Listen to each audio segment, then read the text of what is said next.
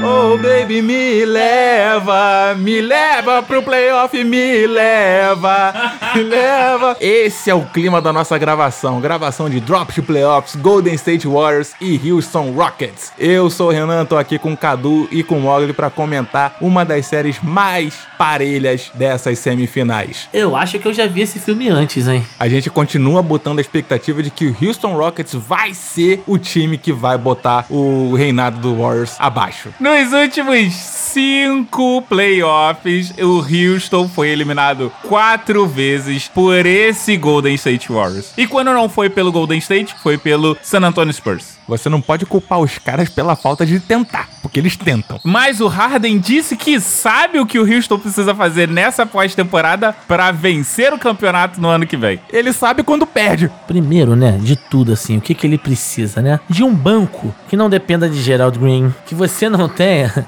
como referência do time Irman Champer. E o técnico do time falar para mim que o Irman Champer, quando ele vai bem, vai bem em tudo. Só que ele nunca vai bem, nunca foi bem. Como você mesmo falou da questão do banco, a gente tem o exemplo no jogo 1 aonde o Golden State venceu de 104 a 100, que James Harden, Gordon e Chris Paul fizeram 79 pontos combinados. 79 de 100 pontos na mão de três jogadores. É muito gargalo. Isso parece bonito, né? O cara olhar pros números dele e pensar: caraca, eu tô carregando o time. Mas não é bonito, não, gente. Porque chega no total, não tem banco. Aí o Golden State vai lá, coloca ponto pra cacete também. E tem um banco que também não é lá essa lindeza, mas que pontua pra caramba, né? Aí já viu. Sabe o que faltou ao Houston para ganhar essa partida? Ajuda da arbitragem? Não, faltou o Harden fazer uma partida de 50 pontos. A gente não pode criticar porque as duas equipes foram coerentes com o que elas vêm, jogando de lá para cá. E foi uma partida onde tanto James Harden quanto Kevin Durant fizeram 35 pontos, mas foi resolvida nos detalhes. E o detalhe que definiu essa partida foi os mismatches em que o Curry saiu livre contra Nenê, nosso brasileiro, nosso querido, não tem condição de marcar o Stephen Curry, infelizmente. E nas bolas decisivas foi o Curry contra o Nenê. Deu no que deu. Basicamente a grande polêmica nesse jogo com relação ao Nenê e o Curry desse mismatch foi os pontos decisivos, os quatro últimos pontos decisivos da partida, que foram é, nesse esquema, que foi aquilo, ou é tudo ou é nada. Aonde o Houston, se vencesse, o técnico seria considerado um gênio, porque ia ter feito uma puta jogada, mas deu o óbvio e eles acabaram errando e perdendo.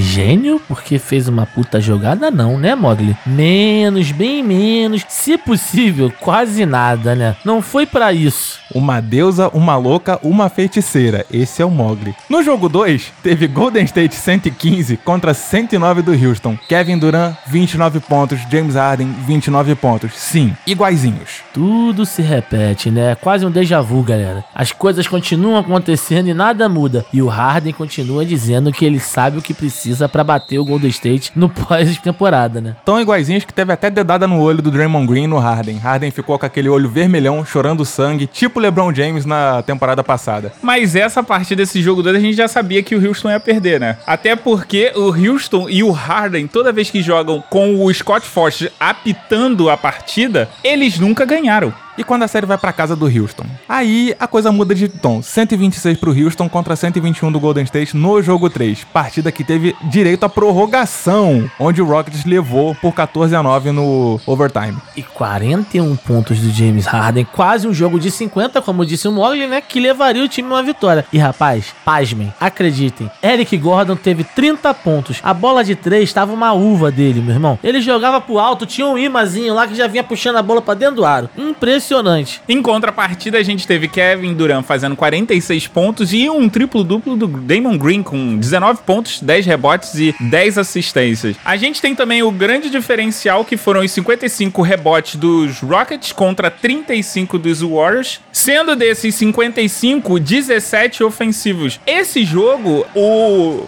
Warriors teve a grande probabilidade de vencer a partida no, nos instantes finais, mas o Rockets conseguiu fazer uma boa boa defesa e levou o jogo pra prorrogação, aonde conseguiu impor o seu jogo. Eu não sei porque eu tava assistindo Vingadores nesse jogo, então eu só soube do resultado final depois, eu deixei vocês falarem. É mais fácil. Herege, esse é o Renan Alonso. Ele ficou boladinho porque eu não chamei ele pra assistir junto, por isso. Mas, o- mas o jogo 4 eu tava assistindo. O jogo 4, Houston 112, 108 Golden State. James Harden 38 pontos e 10 rebotes. E PJ Tucker não só marca, ele também pontua. Pontua, pega rebote, fez 17 pontos e 10 rebotes pra levar o Houston Rockets à vitória. Bola de 3 foi decisiva pro Houston nesse jogo. Foram 17 convertidas contra apenas 8 do Warriors. Apenas, né? É engraçado, mas 17 contra 8 é uma discrepância muito grande. A gente continua falando bem do Duran, que aparece com 34 pontos. O Curry faz 30 pontos, mas ele nessa série é extremamente execrado porque ele tá com um aproveitamento muito abaixo da média dele. E um cara que é constante nessa série se chama Damon Green. Faz mais um duplo-duplo com 15 pontos e 10 rebotes. O Damon Green não é aquele cara que é tipo super diferencial, mas ele é um cara que desequilibra a favor do seu time. É um cara que muitos odeiam, mas muitos também queriam ter ele no time. Reparem que até agora a gente falou de uma série bem igual e ela realmente foi igual até o jogo 4. As equipes somadas, 448 pontos para o Warriors, 447 para o Houston. É uma diferença de um ponto no placar total. E você tem Kevin Durant somando 144 pontos e o James Harden somando 143. Um ponto de diferença entre os dois jogadores.